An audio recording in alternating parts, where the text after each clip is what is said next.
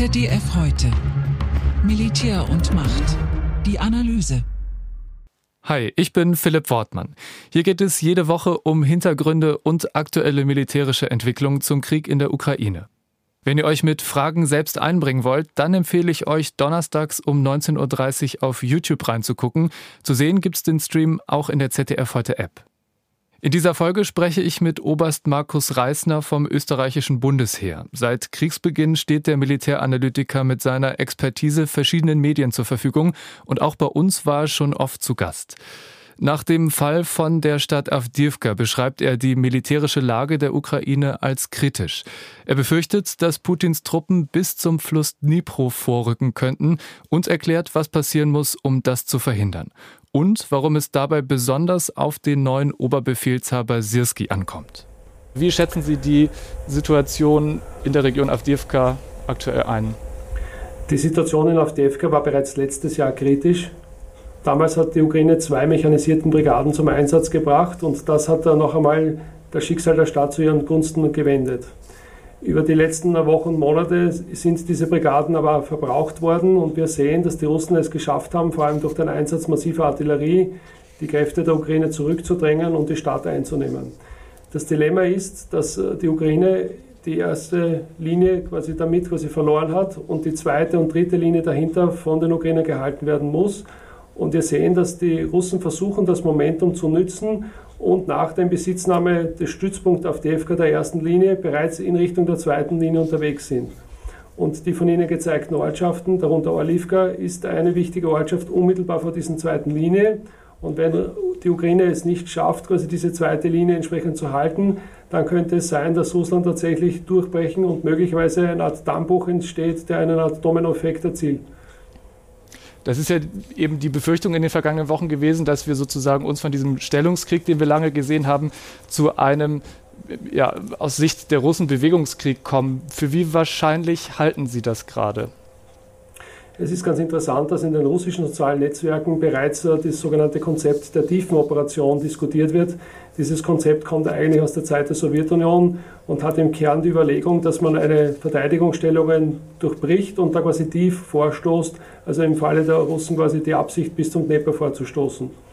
Und äh, was wir jetzt erkennen können, ist, dass tatsächlich aufgrund des Mangels an Munition ein derartiger Kulminationspunkt entstehen könnte, wo also die Ukraine gezwungen ist, langsam zurückzugehen. Und wenn sie hier es nicht schafft, quasi die Schulterschluss zu anderen Verbänden zu halten, dass es hier eine Lücke gibt, die die Russen ausnützen.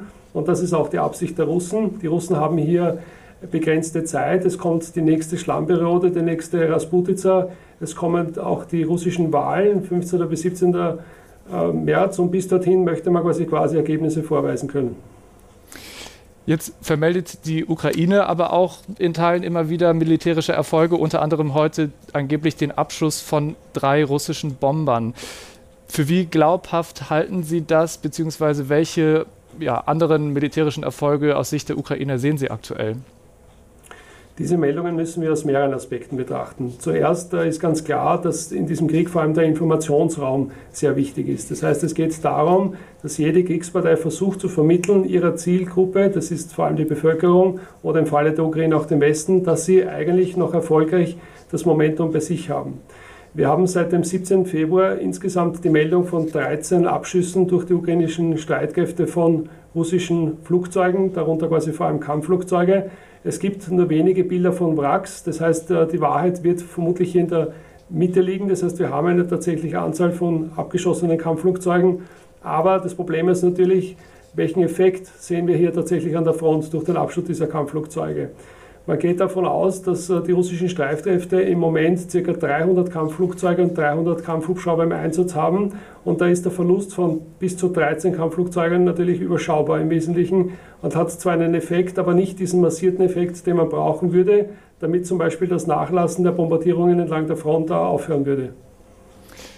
Herr Reisner, dann lassen Sie uns gerne einmal auf das große Problem aus Sicht der Ukraine schauen, und zwar die mangelnde Munition. Wir bekommen dazu auch eine Frage bei YouTube. Sie haben es gerade schon angerissen. Wie lange können die Ukrainer das durchhalten mit so wenig Munition? Das ist ja, wenn ich Ihnen jetzt gerade richtig zugehört habe, schwer, das sozusagen in Tagen zu quantifizieren. Ähm, Jetzt hat Tschechien gesagt, man habe 600.000 Schuss auftreiben können. Es ist gerade noch unklar, wie das finanziert werden soll. Wie, inwieweit könnte das, nehmen wir mal an, das Geld dafür kommt zusammen, inwieweit könnte das der Ukraine in der aktuellen Situation helfen? Die Ukraine braucht unmittelbar sofort Munition, denn sie braucht diese Munition, um die Angriffe der Russen abwehren zu können.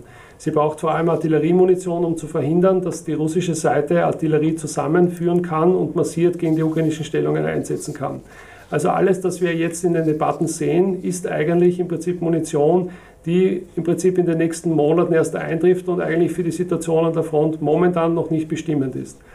Die Ukraine versucht jetzt durch Umschichtung von vorhandenen regionalen Reserven, auch durch den Einsatz von entsprechenden Kräften aus dem Hinterland, das zu kompensieren und an den Schwergewicht Angriffsräumen der Russen entsprechend etwas einzusetzen.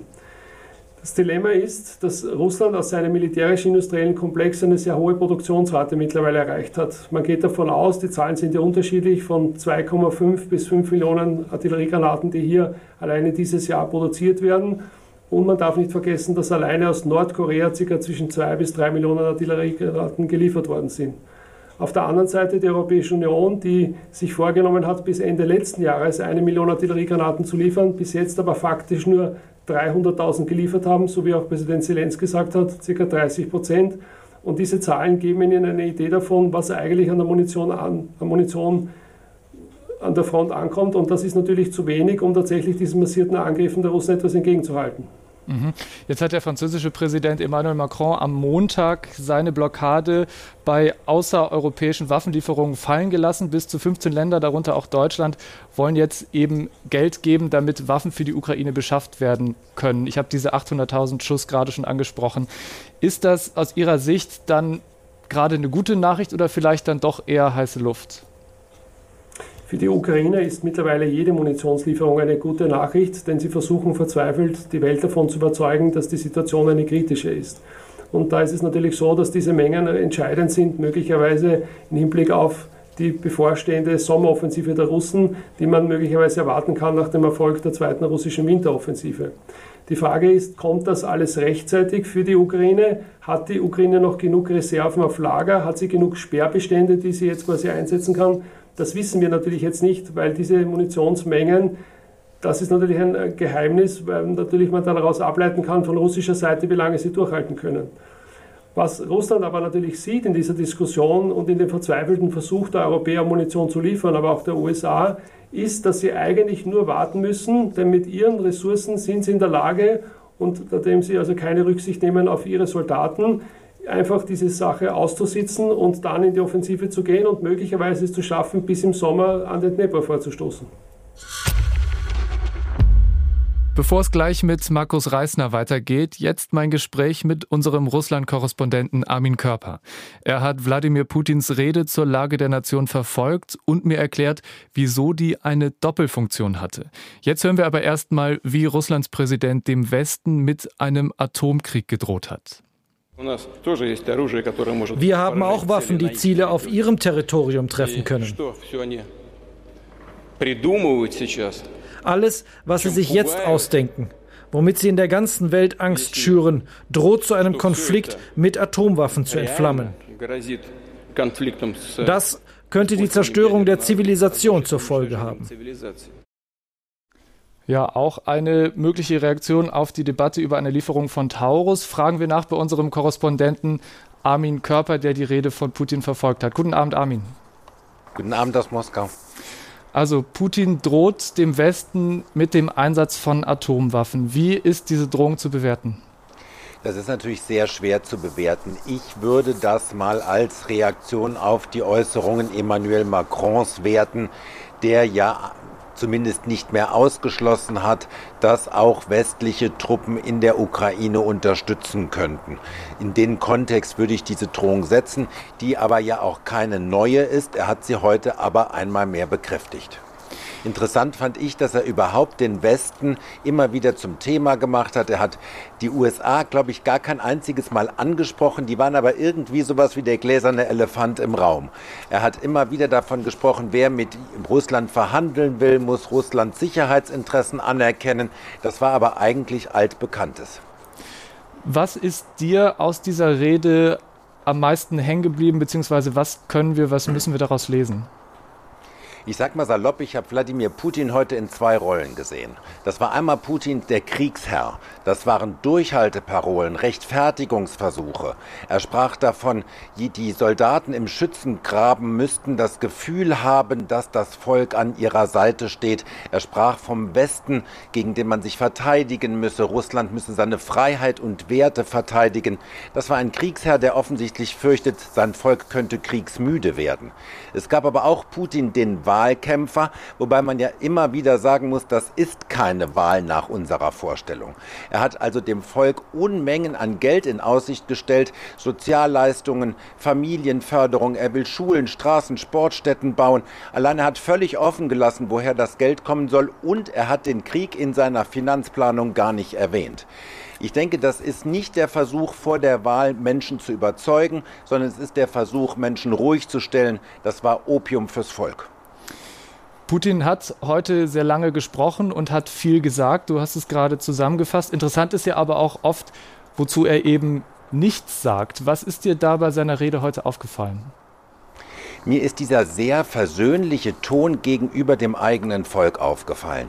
In anderen Reden hat er schon immer wieder sich auch auf Gegner bezogen. Er hat ihn nie beim Namen genannt, aber er hat zum Beispiel unlängst davon gesprochen, dieser Krieg sei auch eine Reinigung der russischen Gesellschaft. Die Menschen, die also die vaterlandstreuen Werte nicht teilen, die sollten gehen oder sich eines Besseren besinnen. All das haben wir heute nicht gehört. Das mag ein Hinweis darauf sein, dass ja morgen die Beisetzung seines größten Kritikers Alexei Nawalny ansteht. Ja, du sagst es, die Beisetzung von Nawalny. Was hörst du darüber? Welche Informationen gibt es?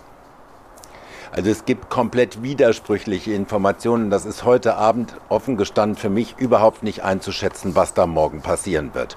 Offiziell heißt es, Nawalny würde um 14 Uhr oder es gäbe um 14 Uhr Moskauer Zeit einen Gedenkgottesdienst in einer Kirche, danach, ein, wo die Menschen Abschied nehmen können, danach eine Beisetzung auf einem Friedhof, der etwa eine halbe Stunde zu Fuß von der Kirche entfernt ist.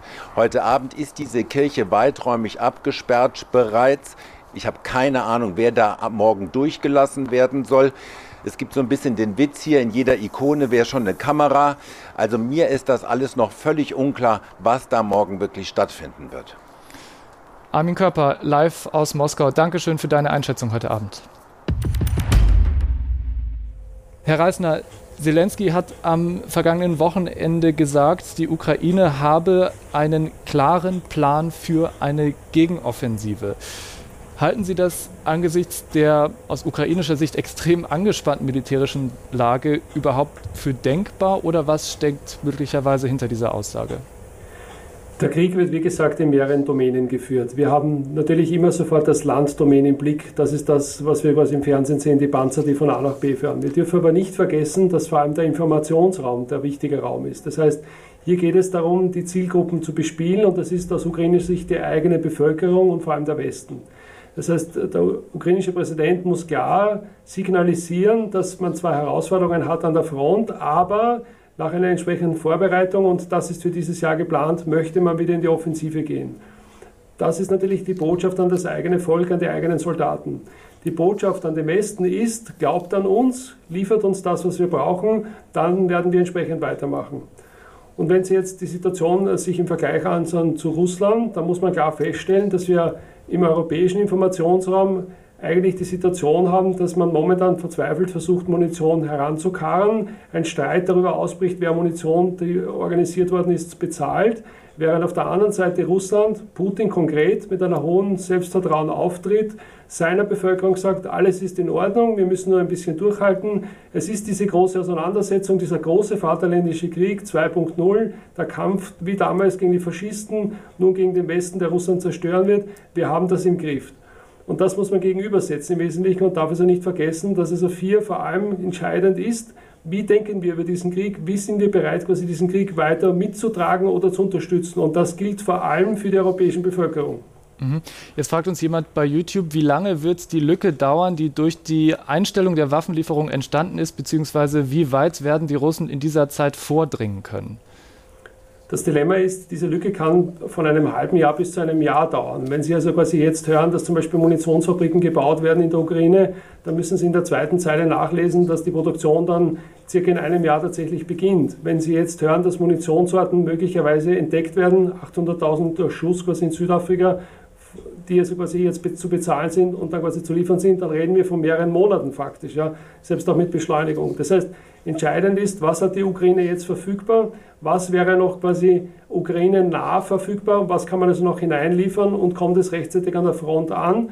Wenn es nicht rechtzeitig kommt, dann ist es so, dass die Ukraine, und das hat auch die ukrainische Regierung letztes Jahr klar zum Ausdruck gebracht, auch der neue Oberkommandierende General Syrski, dass man auf gewisse Geländeabschnitte zurückgehen muss, die sich auf eine für eine Verteidigung besser eignen als das jetzige Gelände, so wie wir das auch jetzt westlich von Avdiivka sehen, wo die Russen quasi langsam aber stetig vormarschieren. Mhm. Jetzt fragt uns Sven Svenovic bei YouTube, welche Folgen hätte denn ein Durchbruch der Russen?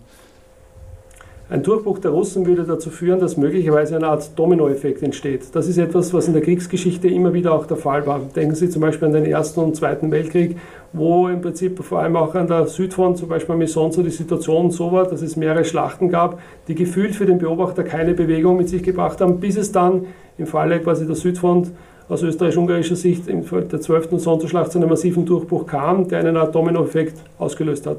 Das kann auch, und das ist nicht unrealistisch, durchaus in der Ukraine passieren. Gilt für beide Seiten.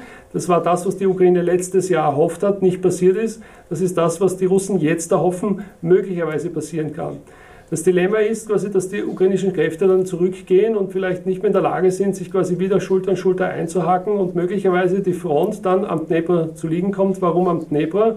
Der Dnepr teilt dieses Land und ist also eine tatsächlich günstige, leicht zu verteidigende Linie aufgrund des Umstandes, dass es ein breites Gewässer ist, das sehr schwierig zu überwinden ist.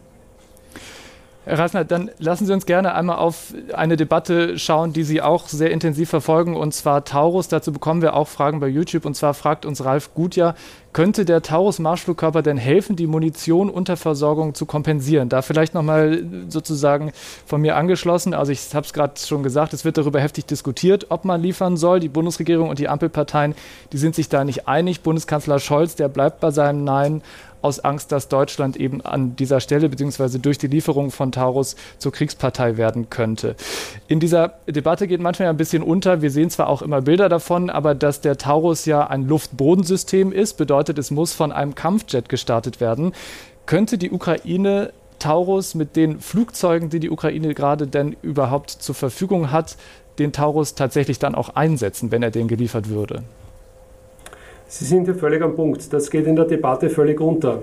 Es ist nicht eine Frage der Quantität, also der Anzahl von diesen Flugkörpern, ob das jetzt Storm Shadow, Scalp oder möglicherweise in Zukunft der Taurus ist, und auch nicht eine Frage der Qualität, also wenn man jetzt an die besonderen Fähigkeiten des Taurus denkt, sondern es ist eine Frage der verfügbaren Plattformen, die diese Luftbodenwaffen einsetzen können. Ja.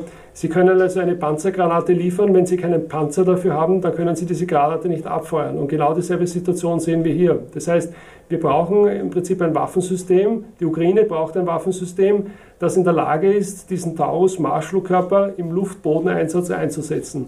Das kann möglicherweise die F-16 sein. Es kann aber auch sein, dass es jene Plattformen sind, die noch verfügbar sind. Diese SU-24M, die bereits das Storm Shadow und Scalper abfahren. Aber das Dilemma ist, die Ukraine hat hier nur mehr knapp eine, halb, eine Handvoll von diesen Flugzeugen. Das heißt, man kann also hier keinen massierten Einsatz durchführen. Das heißt, Sie sehen also alle circa ein bis zwei Wochen einen spektakulären Einsatz. Meistens sind das zwei Kampfflugzeuge, die vier von diesen Storm Shadow Scalp mittragen. Die werden dann abgefeuert. Die Russen schaffen es ca. 50 Prozent tatsächlich durch Störmethoden quasi vom Himmel zu holen. Von den restlichen zwei gelingt es auch immer wieder eines abzuschießen. Dann haben sie von vier eine Rakete, die einschlägt. Spektakuläres Ergebnis, aber das müsste massiert passieren. Das heißt, sie bräuchten das jeden Tag, sie bräuchten das an verschiedenen Stellen der Front, sie bräuchten das gleichzeitig gegen die Kommunikationseinrichtungen der Russen, gegen die Logistikpunkte der Russen. Dann hätte es tatsächlich einen Effekt, den sie an der Front spüren würden. Mhm, aber wann sehen Sie diesen Punkt gekommen, vorausgesetzt Taurus würde dann irgendwann geliefert? Das klingt ja so, als wenn da noch sehr viel vorher passieren muss. Völlig richtig. Das ist auch der Punkt, äh, der also ganz klar hier aus militärischer Sicht zu bewerten ist. denken Sie alleine daran, das Liefern der F-16 alleine ist noch nicht die Lösung, sondern Sie brauchen Basen, vor denen Sie diese F-16 heraus betreiben können. Und Sie brauchen nicht nur ein oder zwei Basen, sondern Sie brauchen bis zu fünf, sechs Basen, denn Sie dürfen nicht vergessen, dass diese Flugzeuge quasi permanent ihren Standard wechseln müssen, damit sie von russischer Seite nicht erkannt werden. Das ist auch das, was jene Reste der ukrainischen Luftwaffe zurzeit tun, die noch in der Lage sind, quasi alle zwei Wochen einen Einsatz zu fliegen. Wenn sie stationär wären, würden sie von den Russen erkannt und bekämpft werden. Dazu gibt es auch immer wieder Videos in der Vergangenheit. Einerseits Videos, die gefaked sind, also wo Russen quasi mehr oder weniger Luftfahrzeuge angegriffen haben, die eigentlich Täusch-Luftfahrzeuge sind, aber andererseits sehr wohl auch Luftfahrzeuge, die sie zerstören. Und das ist das Problem. Die F-16 ist ein Kampfflugzeug, das einen sehr hohen logistischen Fußabdruck hat. Das heißt, Sie brauchen also hier tatsächlich mehrere Basen in einer entsprechenden Qualität, um diese Flugzeuge zum Beispiel in Kombination mit dem Taurus, wenn das kombinierbar ist, aus technischer Sicht einsetzen zu können. Dann lassen Sie uns gerne noch einmal auf eine Frage schauen, die wir bei YouTube bekommen haben von Dustin. Dustin fragt nämlich nochmal nach den russischen Streit Streitkräften. Und zwar erleiden die Russen weiterhin hohe Verluste, ähnlich wie es in Avdiivka der Fall war, oder hilft ihnen die zunehmende Dynamik, ein verlustarmeres Vordringen zu ermöglichen? Wie schätzen Sie das ein? Die russischen Streitkräfte erleiden nach wie vor hohe Verluste, aber nach zwei Jahren Krieg muss uns klar sein, dass offensichtlich Ressourcen oder auch human Ressourcen quasi für die Russen keine Rolle spielen. Wir haben also momentan eine Zahl von ca. 500.000 Mann, die im Einsatz in der Ukraine sind. Diese werden unterstützt von ca. 3.000 Kampfpanzern, 7.000 Kampfschützenpanzern, 5.000 Artilleriesystemen, 1.200 Raketenwerfern und den von mir bereits genannten 300 Kampfflugzeugen und 300 Hubschraubern. Eine enorme Zahl. Alleine die Zahl der Soldaten ist das zweieinhalbfache von dem, mit dem die Russen damals einmarschiert sind. Und diese hohe Menge an Soldaten macht es ihnen möglich, auch derartige Angriffe durchzuführen. Die Russen verfolgen hier auch eine Taktik, die menschenverachtend ist, aber die sie zum Erfolg führt. Sie setzen weniger gut ausgebildete Kräfte in der ersten Linie ein. Diese Kräfte greifen an, werden von den Ukrainern beschossen, erleiden hohe Verluste, aber die Russen erkennen durch den Einsatz von Drohnen, wo sind die ukrainischen Stellungen, beschießen die dann mit Artillerie und greifen dann in einer zweiten Welle mit den besser ausgebildeten Soldaten an, die dann die erkannten Stellungen der Ukraine tatsächlich überrennen können und Erfolge haben. Christoph Fischer-Luna fragt uns bei YouTube, stimmt es, dass die Ukraine versäumt hat, Befestigungen, Gräben etc. für eine rückwärtige Verteidigungslinie zu bauen? Vielleicht klären Sie uns einmal kurz auf, was damit gemeint ist, damit alle folgen können und ja, wie würden Sie das einschätzen? Die ukrainischen Verteidigungsanstrengungen in den letzten acht Jahren vor dem Krieg haben sich vor allem konzentriert entlang der sogenannten Minsker Linie. Hier wurden, ich generalisiere ein wenig, drei Verteidigungslinien errichtet. Die erste Verteidigungslinie, das ist jene Linie, um die in den letzten Jahren extrem heftig gekämpft worden ist, die aber von den Russen auch immer wieder durchbrochen worden ist. Zum Beispiel bereits 2022 bei Popasna, 2023 bei Soledar und später Bakhmut oder jetzt quasi bei Avdevka. Dahinter befindet sich die zweite Linie. Diese zweite Linie ist natürlich nicht so gut ausgebaut wie die erste Linie und die dritte Linie ist noch weniger gut ausgebaut als die zweite Linie. Dahinter ist faktisch das offene Land. Und das ist auch das, was die Ukraine gesagt hat am Ende letzten Jahres, dass sie ihre Verteidigungsanstrengungen auf die zweite, dritte Linie konzentrieren wird, um also quasi bei einem möglichen Durchbruch der Russen durch die erste Linie vorbereitet zu sein. Das Dilemma ist, dass die Ukraine zwar hier einiges unternommen hat, aber nicht im Vergleich zu dem, was die Russen geschafft haben in der Vorbereitung der ukrainischen Sommeroffensive letztes Jahr, wo sie sich fast sieben Monate effektiv eingegeben haben. Und da sieht man natürlich, dass die Ukraine das Dilemma hat, zum Beispiel ganz konkret im Falle von FDFK, dass die zweite Linie nicht so gut vorbereitet ist, als dass sie den russischen Anstoß möglicherweise abhalten kann. Und das ist natürlich jetzt entscheidend, ob der ukrainische Generalstab, die Regionalkommandeure durch das Verlagern von Reserven tatsächlich Schwergewichtsräume der Russen bewirtschaften können, damit diese nicht wieder weiter vorstoßen können. Rasner, das ist natürlich jetzt die große Frage, aber worauf wird es jetzt ankommen, damit die Ukraine eben keinen russischen Durchbruch erlebt oder noch mehr, dass die ukrainischen Streitkräfte eben in die Situation versetzt werden, die Russen dann irgendwann wieder auch zurückdrängen zu können? Jetzt im Moment ganz konkret kommt es auf das Geschick des derzeit aktuellen ukrainischen Oberbefehlshabers an. Und das ist General Srisky nach der Ablöse von General Solushny. Es ist jetzt seine militärische Fähigkeit, die entscheidend ist, ob er es schafft, quasi auf operativer Ebene entsprechende Reserven bereitzustellen, die dann regional auf der gefechtstechnik-taktischen Ebene entsprechende Abwehrfolge gegenüber den Russen erzielen oder zumindest Verzögerungserfolge erzielen können. Und dazu muss er sich quasi einer ganzen Bandbreite von Elementen bedienen, vor allem aus logistischer Sicht. Also er muss die Munition und die richtige Munitionssorte an die richtige Stelle bringen und das ist die große Aufgabe. Das ist auch die Uraufgabe, die ein Generalstab zu erfüllen hat, damit die Soldaten an der Front quasi die Mittel haben, um die Russen entsprechend abwehren zu können. In der Hoffnung, dass in den nächsten Monaten weitere Munition einerseits aus der Ukraine geliefert wird. Denken Sie zum Beispiel an ähnliche Systeme wie zum Beispiel diese First-Person-View-Drohnen, aber natürlich auch Munitionssorten, die aus dem Ausland in die Ukraine gebracht werden. Also bleibt zu hoffen, dass die Ukraine dann auch die entsprechende Munition bekommt. Markus Reisner, vielen Dank für Ihre Zeit und für die Einschätzung heute Abend. Alles Gute nach Wien. Dankeschön. Herzlichen Dank für Zeit und Vertrauen. Ihr habt es gehört, die militärische Lage der Ukraine verschlechtert sich immer weiter, während Putins Truppen vorrücken. Wo genau, das zeigen wir euch in unseren Streams auch mit detaillierten Karten. Also schaut gerne mal auf YouTube und in der ZDF heute App rein. Jeden Donnerstag um 19.30 Uhr unser Ukraine-Update mit wechselnden Militärexperten, die ihr selbst befragen könnt. Bis zum nächsten Mal. Tschüss.